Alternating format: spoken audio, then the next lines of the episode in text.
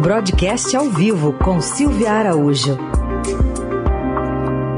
Oi, Silvia, bom dia. Oi, Heisen, bom dia. Bom dia para você, bom dia para Carol, bom dia para os nossos ouvintes. Bom, a gente hoje tem o início de mais uma reunião do Comitê de Política Monetária do Banco Central, como tradicionalmente ocorre, termina nas quartas. A expectativa é de uma nova alta da taxa básica de juros?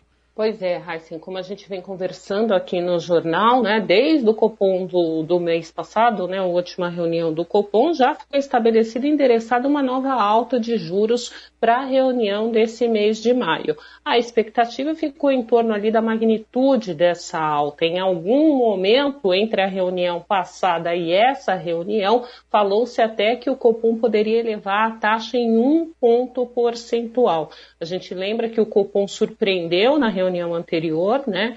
Ele aumentou a Selic em 0,75, né? 0,75%, e a Selic que estava baixinha lá em 2% por um bom tempo, num patamar histórico de baixa, subiu para 2,75. Agora é esperada uma alta da Selic de 0,75 ponto novamente. E aí a taxa básica de juros passa a 3,5%. A expectativa dessa vez é ficar em torno do comunicado, porque essa alta mais ou menos já está dada, pelo menos o mercado financeiro já precificou aí nos seus, nas suas apostas, né, essa alta de 0,75 ponto. Resta saber o que o Copom vai dizer no comunicado, se ele vai manter esse ajuste para as próximas reuniões ou se ele vai ser um pouco mais duro também para as próximas reuniões, até sinalizando um aumento maior do que 0,75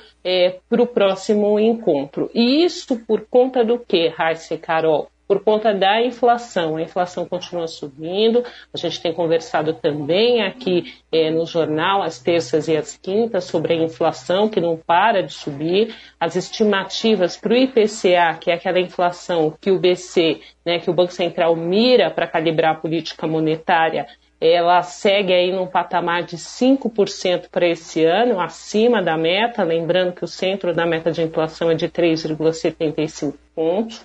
Ontem o Focus mostrou que é, a estimativa permanece ali na casa dos 5% para esse ano, e o remédio que o Banco Central tem para isso é elevar juros para trazer a inflação cada vez mais para a meta.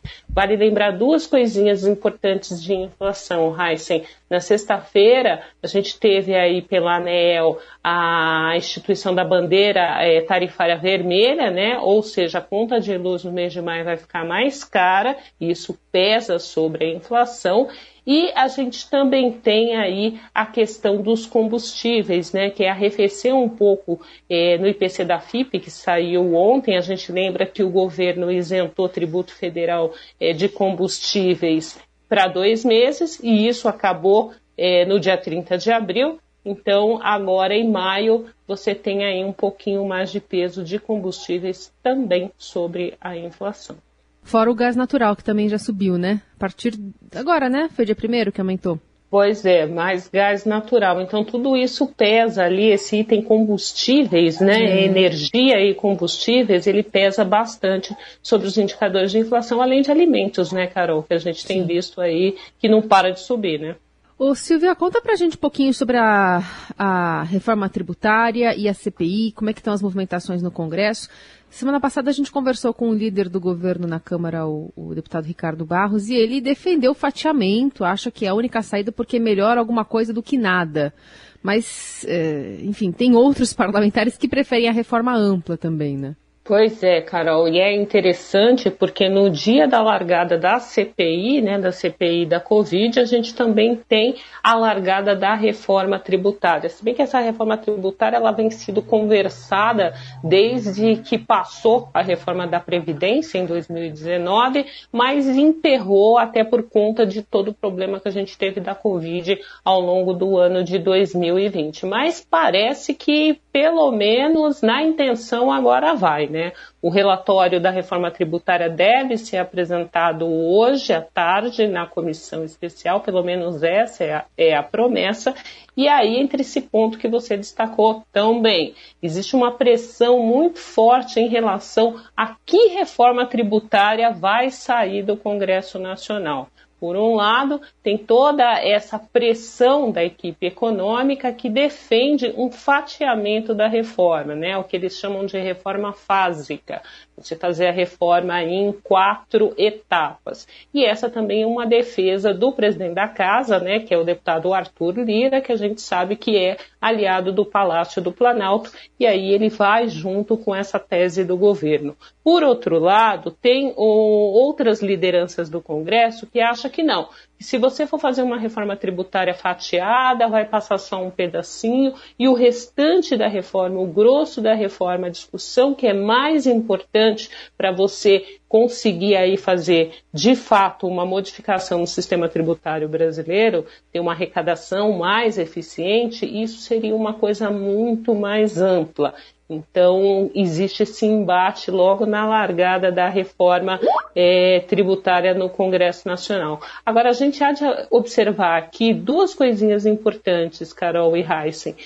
É, geralmente, se faz reformas no país a condição que você tem para fazer uma reforma à Constituição, seja lá qual for essa reforma, ainda mais na questão de tributária que mexe muito aí com outros entes federados, você precisa de um ambiente que te mostre duas opções. Uma delas é logo na largada de um novo governo, quando o presidente da República tem um capital eleitoral e um capital político muito elevado.